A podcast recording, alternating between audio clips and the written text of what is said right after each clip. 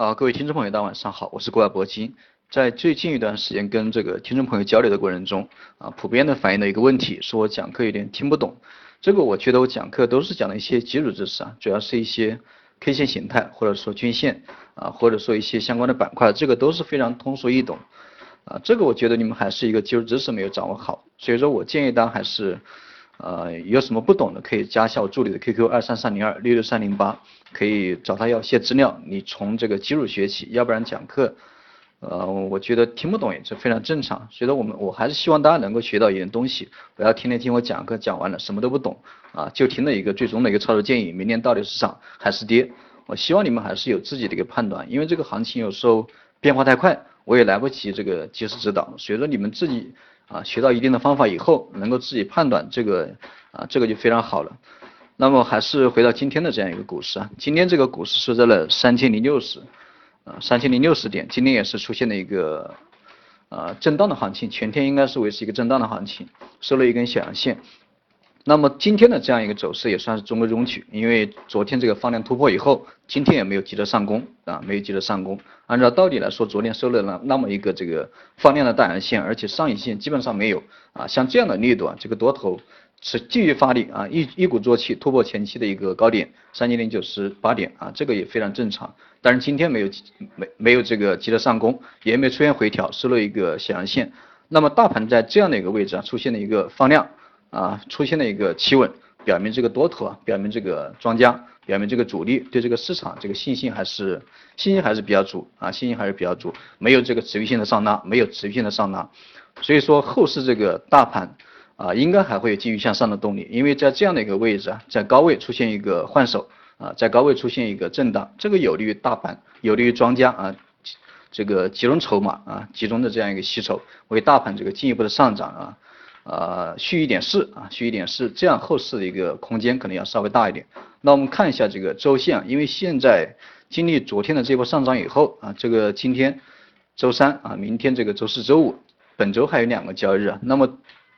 经历过昨天的这样一个上涨以后啊，明天后天啊，这个本周应该不会出现什么大的变化，最多也就是高位的震荡，最多也是高位的震荡。如果说没有什么重大的利空，这个这个星期。啊，收了一个放量的大阳线，收了一个放量的阳线，这个应该没有什么问题。那么一旦收了阳线以后啊，这个这个星期啊，包括上个星期、上上个星期，连续三根这个周线啊，就会形成一个红三兵这样一个形态。那么以红三星一旦形成以后，这个就对这个向上突破啊，这个就比较有利了。这么后市的一个延续，后市的一个上涨，后市的一个突破啊，也是比较顺理成章的事情。包括这个均线，我昨天也讲了，五日十、二十、三十。这些短周期的一个均线，它已经形成了一个多头排列，包括这个六十线啊，也开始这个啊，也开始这个算是这个走平吧，没有掉的向下。这个半年线也是开始这个转身啊，开始向上走，开始这个进，开始这个向上啊，向上拉向上这个拉升。那么这样的形态也是比较有利于多头，特别是这个半年线啊，这么大的一个周期，对吧？这么大的一个周期的这样一个均线，对这个后市的意义啊，也应该是应该是非常多啊，非常非常重要。这个大盘后市还是我们值得我们期待。那么今天的这样一个金融指数啊，呃，金融指数，因为我基本上每天都在讲，因为大盘的想上涨，这基本上都要靠金融指数啊，特别是这个券商。今天这个金融指数，这个券商啊，普遍收了一个流星线啊，因为冲高啊回落，出现了这样的一个走势啊。这个今天的这样一个走势虽然不大乐观，但是。呃，今天很明显就是上方遇阻啊，上方遇阻，但是考虑到下方的一个均线，考虑到金融指数这个比大盘要稍微要强势一点啊，强势很多。下方的这样一个均线啊，也也是这个短，不管是短周期还是长周期，它基本上已经已经形成了这样一个多头排列啊，下方的这样一个 K 线啊，也是走的比较扎实。所以说今天虽然说出现了回调啊，出现了一个震荡的形式，没有继续向冲啊，但是这个。呃，之后的行情啊，这个金融指数，包括这个证券板块里面的西部证券啊、东吴证券这两只，我推了差不多两三个月啊，这样的股票还是可以去参与一下啊。一旦明天后天回落的话，大家可以依然进场，这个都没什么关系。呃，现在的这样一个板块哈啊，包括这个黄金股，黄金股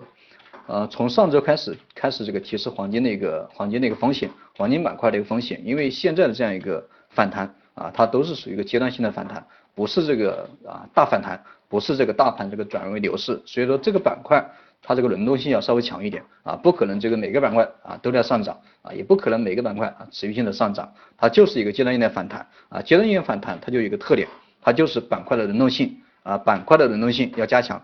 板块的轮动性啊这个比较活跃，所以说不会有什么板块一直往上涨，这个是需要大家注意的。现在的黄金股风险就比较大，一旦这个大盘向上受阻，这个黄金股啊这个可能会率先这个展开回调啊，而且跌幅会比其他的板块。相相相对来说，这个要啊要重一点。那么像现在的这样一个现在的这样一个格局啊，因为今天是一个震荡的行情嘛，啊今天震荡的行情，我们考虑到上方这个确实有一个比较重要的一个压力位啊，就是这个三千零九十七点前期的这样一个高点，现在这个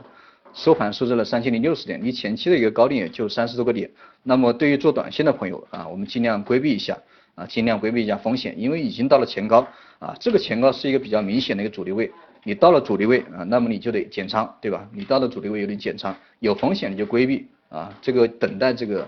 高点刷新以后，我们再进场也不迟，对吧？这个还是希望大家这个注意一下。虽然说现在这个涨势比较猛，而且后市还是看多，但是短线已经到了这样的压力位啊，我们还是尽量啊控制一下风险为主，尽量以控制风险为主，不要去贪婪，不要去贪婪这几十个点啊，也就三十三十多个点。大盘涨三十多个点，个股能涨多少？个股最多也就涨两个点，对吧？两三个点，这样的利润哈，我们尽量不要去做，好吧？这是关于今天的一个呃今天的这样一个盘后的这样一个分析，以及后市的这样一个预测，还是希望大家能够啊能够遵守啊能够遵守，尽量这个规避一下风险。好了，今天这个讲课就到这里了，再见。